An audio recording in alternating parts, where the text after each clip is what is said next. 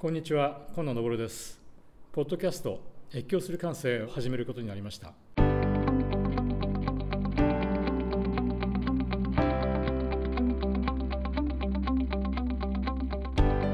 今、コロナとともに世界で、またあらゆる領域で変化が加速しています。これまでの境界線やルールに縛られない新しい視点や発想、構想力が求められています。一方、世の中には規制の枠を軽々と超えて活躍している人たちがいます。彼らの越境する生き方には大いに刺激を受け勇気づけられます。このポッドキャストではそんな感性のエッセンスを知るべく対話をしていきたいと思います。ありきたりのストーリーを超えていく彼らの越境する感性は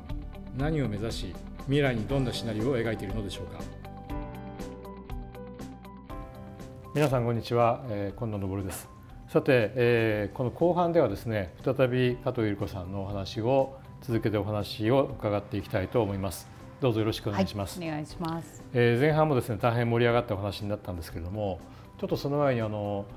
思い出したエピソードがあるんですけれども私のアメリカ人の、まあ、哲学の先生なんですよね、えー、彼がですね30年ぐらい前ですかね日本から、えー、当時の通産省の人が役人がやってきてですね真剣に質問されたというのを思い出したんですね、どこまで本当か分かりませんよ。その質問はですね、えー、なんとか先生とどうやったら私たちの子供をですねディスオビディアントにできるか。つまりですねあまり服従しないわがままな子供に育てられるにはどうしたらいいでしょうかという質問だったんですね。結局やはりイノベーションだとかって考えるとですね何でも服従してしまう服従してしまうタイプの子供っていうのはうまくいかないわけですよね。うん、えー、今日加藤さんにお話を伺っているのはですねそういう非服従というかですね、えー、まあ好奇心を持っていたずらっ子のようにですねいろいろできる、えー、そういう力だと思うんですね。でこのプログラムは越境する力ということで聞いてる皆さんが聞いた後に自分も越境できるような越境の仕方が分かるような、うんそんなことを目指してるんですけども、はい、あの前半からの続きでいきますと私の大きな、まあ、問いはですね加藤さんが、えのような人がですねただ一人のユニークな人が社会を変えていくようなところまでこの力を発揮してそして世界を変えていくことが本当にできるんだろうかという問いなんですね。で今実際に加藤さんはいろんなことをもうなさっているんで、えー、それでお聞きするわけですけれどもで最近ですねあの鈴木の外部取締役になられてまさにですね企業と、えー、こういった、えー、加藤さんの活動がですね掛け算されることでですね、ますます広がってきてると思うんですね。そのようなことについてですね、まあ、どんなことを今なさっているのかとか、えー、どんな展望があるのかとかぜひあの伺いたいと思うんですけどもいかがですかね？はい、あの鈴木の役員は面白いですね。もう一番多分若いですし、えー、女性が一人しかいない。でこの間伺ったのは、えー、日本人だけで1万6,000人ぐらい社員さんがいらっしゃってそのうち役職がについて課課長以長かな？が16人しか、まあ、女性がいないっあ9人だったかな。9人ですね。確か。ひどい方なんて多分9人ぐらいです。あのそんな会社の社外役員になりました。で私大体おとなしくしてられないですね、えー、雰囲気がもうなんかこう気合と根性な役員会なわけです。簡単に言うとこう昭和的で。えー、順番にこう説明があってもちろん説明はしなきゃいけないんですけど、まあ、そんな感じなのでそういうとこ入るとですねどうしても私の気持ちはおちゃらけたくなるっていうか こうその堅苦しい重苦しい気合と根性なおじさん雰囲気を壊したくなっちゃうんですね。なのであ、まあ、節度は持って表現はしますが、まあ、そういうこう率直にあの何もわからないので教えてくださいと。でもこれは何でこういうこう気持ち的に頑張れとかっていう表現はダメですよね。とか簡単に言うとですよ。なんかそういう感じで少しこう、えー、おじさんたちの役員会であってもなんていうんですかね、えー、私がいい異物として入ったからにはこう宇宙人的にもっと違うこう視視野というかこう広がりが、えのその場でも起こるようにあの今ちょっと心がけてというかそんなか、えっと、役割を、えー、担ってます。今鈴木ではどんなことをされてるんでしたっけ？鈴木とは、えっと、社外役員に、まあ、なる前からなんですけどあの小さい台車をですね作ってまして、えー、それもこうやっぱりその農業現場ってどうしてもあの重いものを運んだりとか、えー、農薬まいたりとかちょっとこう体への負荷も多い作業があるので、えー、それを安く作るにはやっぱり鈴木さんの素晴らしいあの、まあ、車輪ですね車体を作る技術が詰まった電動車椅子っていう商品がありまして、まあ、それをちょっとだけ改造して農業現場に実装できるようにするっていうのをやってます。でそれを機に、えー、人を2人ちょうだいとそれ全然役になる前なんですけどこちらにいらっしゃってるそうですねそうなんです 今全員で4人かかってもらってるんですが2人はもう100%ここちらの授業やってまして、えー、それどうどう持ちかけたかっていうと「マースってありますよね」と。えー、やりたいですですよね あのでも社内で育ててこなかったですよねそれを目的に。で外から人を呼び込むか、えー、社内で育てるかしかないんですけど呼び込むのはお金かかりますよね。まあ、即効性ありますけど育て方も仕組みにしたいですよねっていうのでペラ1枚ちょっと案を書きまして2人ちょうだいと。でそしたら何をしてくれたかというと全社公募してくれたんです役員まで全部含めて M スクエアラボに行きたい人2人募集します。ですげ結構多くの人が手を挙げてくださってでそこからあの面談をこちらもしてあちらももちろんされてで2人お預かりしてるの今です。そうやって大きな企業の人たちを、まあ、逆にこちらにまあ、取り込みというかですね仲間にしながら、はい、それが最終的にもっと大きなその企業の外にまた出ていくわけですよね、はい。うん、そういった活動をされているということですかね。そうですね、うんうん、なので先方にとっても出島をちっちゃい本当に出島を作ったみたいな感じに多分なっていてで、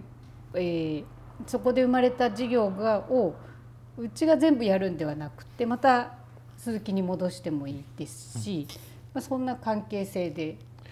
あのいわゆる出島っていうのはよしあしあるわけですよね、はい、あのご存知のように。あの本業とすっかり切り離して遠くに作って出島っていうのは、まあ、ある程度は作業するんですけども本業と遠すぎたりするんで途中でなくなっちゃったりするわけですけども、うん、今の話を聞くとまさにこう真ん中からですね、えー、出島に出たい人というのを募ってやるっていうのはこれ面白いなと思いますね、はい、そうするとその人たちに帰るとまた真ん中にまた中枢部に戻ってくるわけですよね、はいはい、まあ、そういうやり方ってのはすごくあるなと思いますね、うんうん、そうなんですだからシリコンバレーに行くとすごいお金かかるじゃないですか、うんうんうん、でも私が思うのはどのベンチャーうちじゃなくてもいろんなベンチャーに大手さんから出ていけば勉強になることはいっぱいあるので結構近くに勉強する場所あるんじゃないのっていう、まあ、簡単に言うとそんな提案が通ったっていう。うん、あの僕の書いた本にですね、えー、どのような場を作るべきかとイノベーションの場を作るべきかというのがあって3つタイプがあるんですけどね。一つは哺乳類型で自分の中に新しい事業を持ってお腹を痛めて産むという事業。もう一つが鳥型でですね、えー、卵を外に産むんだけども、うん温めには行くんですけども、まあ、親は飛べるんですまだ。なるほど。もう一つはカエル型でですね、えー、産みっぱなしでですね育った子だけ、えー、引っ張ってくると、まあ、3番目はどっちかというとシリコンバレー型でですね、はい、いろんなところに投資するわけですけどもなかなか大企業だと哺乳類型難しいんで、はい、鳥型が一番いいんじゃないのかなと思ってたんですね。はい、つまり自分の、えー、卵を産むんですけどもそう遠くない距離にあって、温めたりですねで親は本業はまだできるんですね。はい。ですから今の話はちょっと鳥型だなと思いましたそうですそうです。まさにすごい すごい整理ですね。いやもう本当にその通りです。卵をここに置いてあるんですね、はい、そうなんです そうなんです。見落として、うん、あの私たちがこう一生懸命殻を割ろうと頑張ってるみたいな感じですね。ですから鈴木さんの卵がここに4つあって、はい。はい、それを加藤さんが温めているという、ありがとうございます鈴木のあのビジネスは相当海外にも広がってると思うんですけれどもそういう意味ではあのすごいですよね。加藤さんのそういったあの活動が大きな会社、え、ひいてはその会社が相手にしている世界まで変えていくわけですけれどもこれはあのたまたまうまくいったんじゃなくって先ほどあの加藤さんがおっしゃってたやり方とかそういうのをきちんとやってたということだと思うんですが最近なんだかあのえー、方程式の話をさっきはい、があったんですけどもちょっと片鱗を説明していただけませんかね？どうやったら我々がこの成長していけるのか、はいね、変わっていけるのかということですね。はい、あの4人もお預かりしたもんですから私もかなり責任を感じてですね何が足りないのかっていうのを、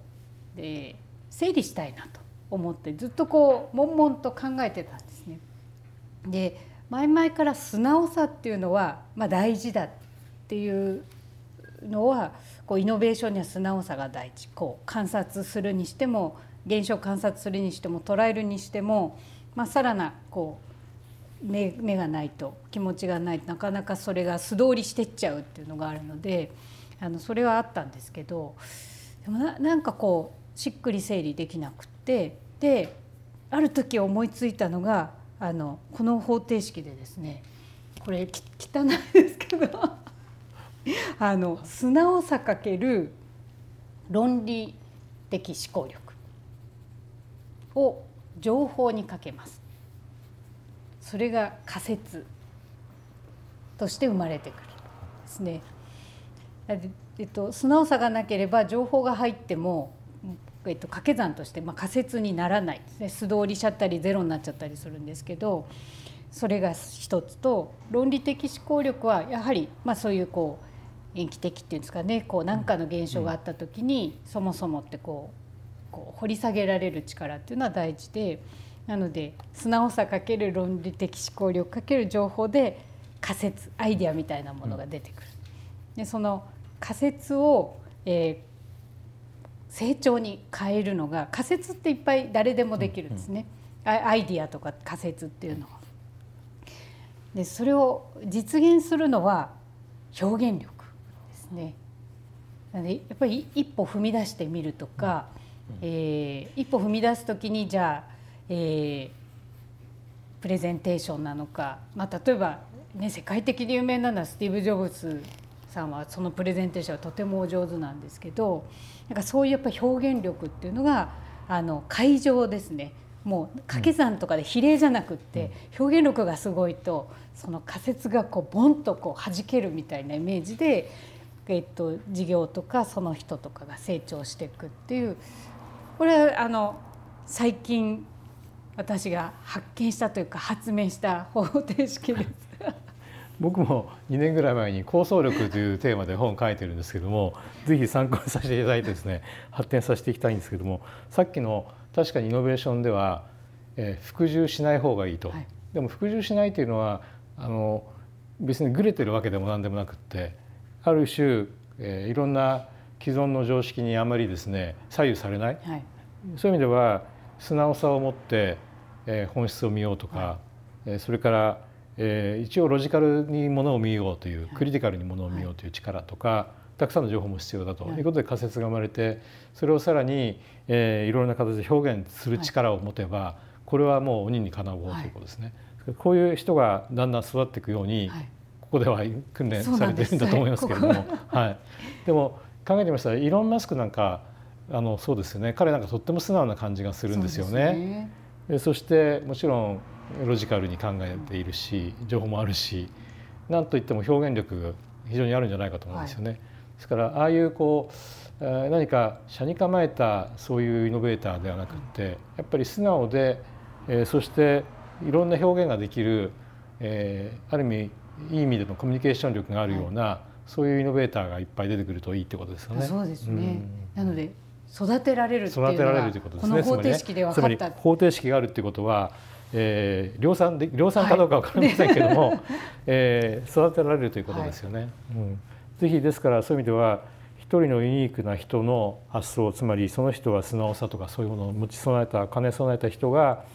えー、表現力をの会場でもって世界を変えていくことができる、はい、ということじゃないかなということですよね。はい、はい、ありがとうございます。であの時間の都合もあるので次のテーマに行きたいんですけれども、はい、えー、もう一つですね。あのこういったあの、えー、結構これでもう何人も越境について皆さんに伺っているんですけれども、はい、えー、どの方もですねやはりあの根っことして揺るがないものも持っているんですよね。ですからそれがあってそれぞれの越境力が発揮されているっていうそういう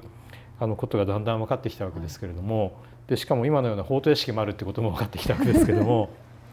あのそれではあの加藤さんにとってですね、まあ、人生というか日々の暮らしの中でですね、えー、大切にされていることっていうのを何かっていうのをちょっと教えていただきたいんですけれどもあの特に私はあの前に伺った時に、えー、この M スクエアラボがですねどういう形でどんなネーミングだったかっていうのに とても関心があってそのあたりも含めてちょっとお話しいただけますか？はい、はい。あそうですね。M スクエアラボは M2 って書くのでで私がこう数学が好きだとか年中あちこちで言うもんですから「平米ですか?」って言われちゃうんですけど あのママラボですね、うん、あの、うん、MAMA の M2 つ取って、ままママの M ですね。うん、えー、そこへの思いは、まあ、その子供2人、まあ、産んだ後に、えー、やっぱ子供たちに母として、えーまあ、やり得たことを少しでも残したいなっていうのがあったのであのそういう意味でもう最初から持続可能な社会を次世代へっていうあの、まあ、ミッションを掲げて事業を、まあ、法人化したっていうところがありますんでもう本当にママとしていつもそこが、えー、行動指針というか母としてこうつながっていく母たちがつなげていく命があるわけですけど。そこが途切れないっていうのがもう行動指針ですね。でその上にまあいたずらないろんなことをやるわけなんですけど。あの最初あの M スクエアを見た時もマシントゥマシンじゃないかとかね いろいろあってあのロボットのイメージが強かったと思いますけれども、はい、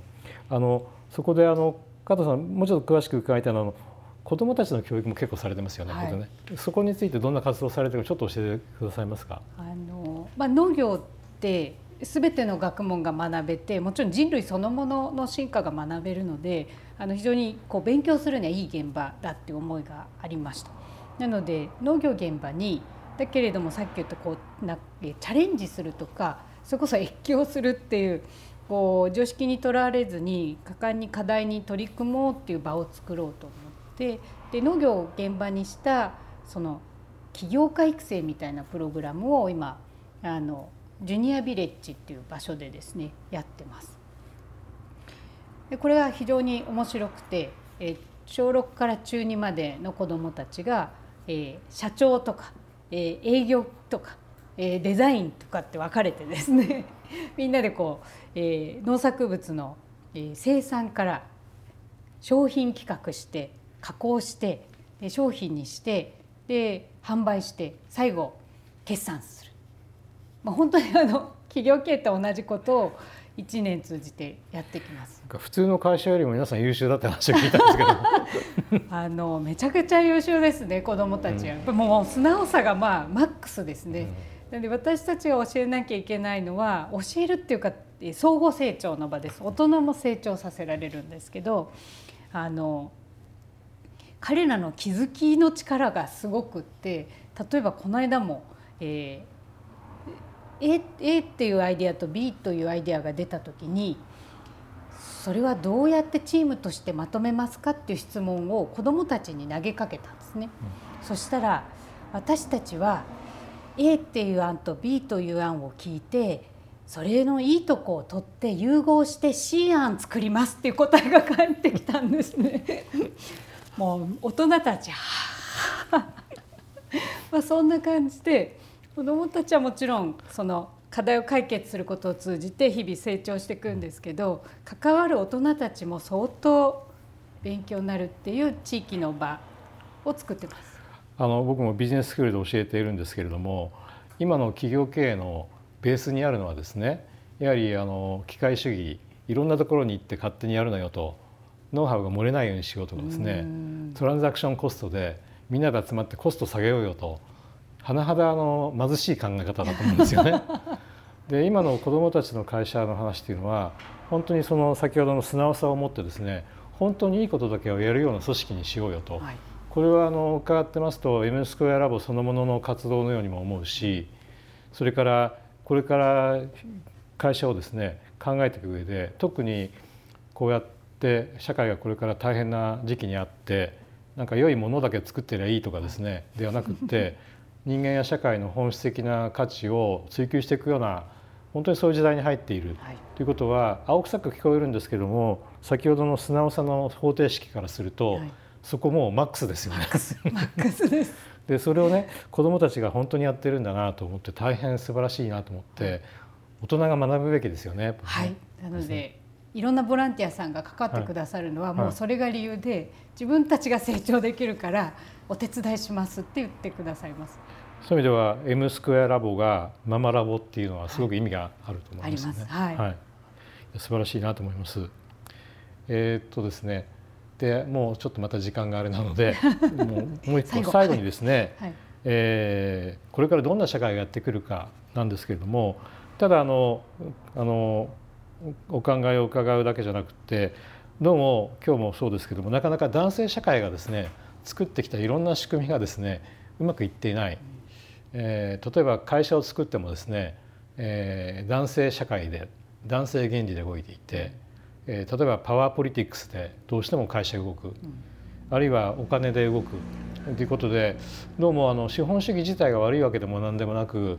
割とこの日常的なあの人間のですね、えー、こだわりとか、えー、固執とかバイアスとかそういうものがですね結構あの我々の足元のことなんだけれども全体を悪くしているという部分もあると思うんですね。そういう意味で男性社会の限界というわけじゃないんですけれどもそういうことも含めてどうなんでしょう。男性に将来があるのかどうかっていうのも含めてですね。えー、これからどんな社会がやってくるでしょうかということについて少しあの話を伺えたらと思います。そうですね、うんうん、まあ、全世界全体見渡すとどうなるかっていうのはなんかいろいろバランスがありそうですけど日本だけで見ると、まあ、だ男性がっていうよりは、えー、何でしょうね、えー、既存のルールで男性たちが今すごい苦しんでるっていうのがありますよね。女性たちも動きにくかったりはしますが逆に言うと私もそうですけど女性だからすごい動きやすいし自由ですね男性たちの方が既存のルールに縛られてせざるを得なくってどうしても動きづらくってどんどんこう簡単に言うとこうなんか穴の中にこうみんなこう詰まってっちゃうみたいな感じですね。女性たちはもうスーってスケート履いてこう進むんですけど 男性たちどいろんな穴にこうポコポコはまってっちゃうようなあのイメージがあってちょっとやっぱり両方にとってあまりよろしくない状況ですね。でただやっぱり急に変えるのは難しいですがやっぱその鈴木の治会長のようにこういういたずらな人材をこう引っ張る方たちもいて徐々に今変わってきてると思います。で私たちよりも10も下になると今度女性の方が全然元気なのであのそういう意味では確かに男性頑張れっていう時代がもう目の前にあの来てるっていうのは、ちょっと世代がこう若い方たちともいろいろ接点があるので、そういうふうに思いますね。あのいろいろと今あの個別には何も申しませんけどもいろいろと今社会の問題になってるっていうのは男性社会が作ったルールで、実は男性が一番それに苦しんでるというこう自分の首を絞めてるような、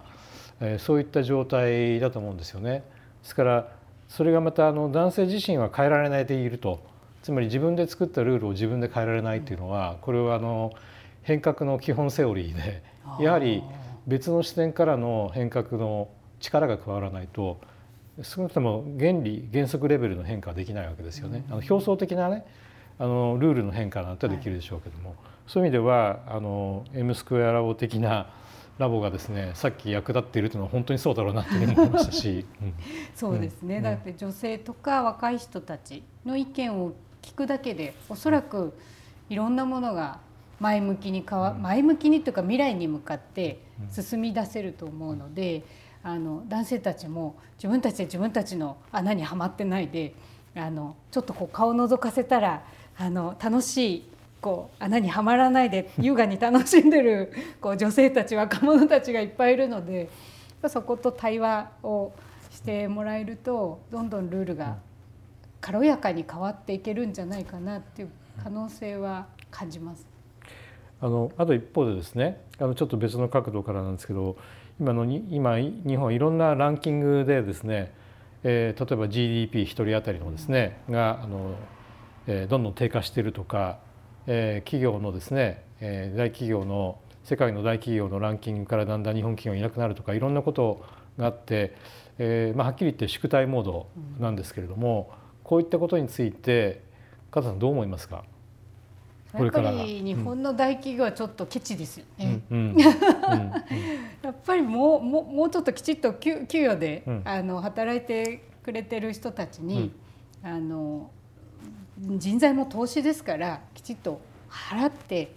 ていうのを始めれば多分、うん、資本主義であってもくるくる回ると思うんですよね。ままさにあの僕が思うのは先ほどの男性社会じゃないですけども日本は使える力の半分しか使ってない、うん、しかも厳しいルールでそれを縛っていて、はい、で優秀な人たちとかお金いっぱいあるんですよね、うん、ところがそれを使う術がないので、決して衰退してるんじゃなくてですねオウンゴールで今負けてるような感じがするんですよね。本当にそう思いますね、うん、自滅？自滅ですよね、はい、なので決して暗いシナリオがあるのではなくて、えー、かなり発想の転換をすることでですねつまり越境することでですね、えー、かなり違う世界が開けてくると思うんですけども、はい、あの加藤さんはまさにそういったことを体現されているんじゃないかなというふうに思います。最後にあのもう好きなことを言っていただければと思うんですけども 何か言い足りなかったこととかですねぜひはい何かありましたら。そうですね。もう最近の分かりやすい、えー、っと、うん、みんなでこうしようっていう、えー、っと合言葉としては無理なく楽しく美味しく、うん。ですね。はい、それこそいろんなところでこうチーム作りしなきゃいけない時も誰かがすごい無理すると続かなくなっちゃうのでもう無理しなくていいですとそれはもう会社があって自分の気はそこから出てるんであれば野菜バスやりたいのは分かるけれども、えっと、自分の生活を犠牲にしてまでこう無理してお手伝いいただかなくても手伝っていただけることはすごいちっちゃいことからいっぱいあるからっていう話をさせてもらうんですけど。そういう意味で、えっと、無理なく楽しく美味しく過ごせることこそ私はその今流行りでスマートシティって言われてますけどスマートコミュニティってそういうことじゃないかなと思うんですね。でみんなが無理なく地域貢献してみんなが無理なく会社へ貢献したり、まあ、そういう所属してるいろんなものにちょっとだけ貢献していけば楽しい日々が過ごせると それで美味しい野菜が来ればさらにハッピーじゃないかっていう感じで皆さんと協業しています。はい、はい、えー、大変ですねあの、えー、お話しにくいこともずいぶん聞いてしまいましたけれども 今日は本当にありがとうございました。ありがとうございました。えー、今日は加藤ゆるさんのお話を伺いましたということで皆さんどうぞ、えー、引き続き、えー、この越境する感性を、えー、聞いてくださいどうぞよろしくお願いします。ありがとうございました。ありがとうございました。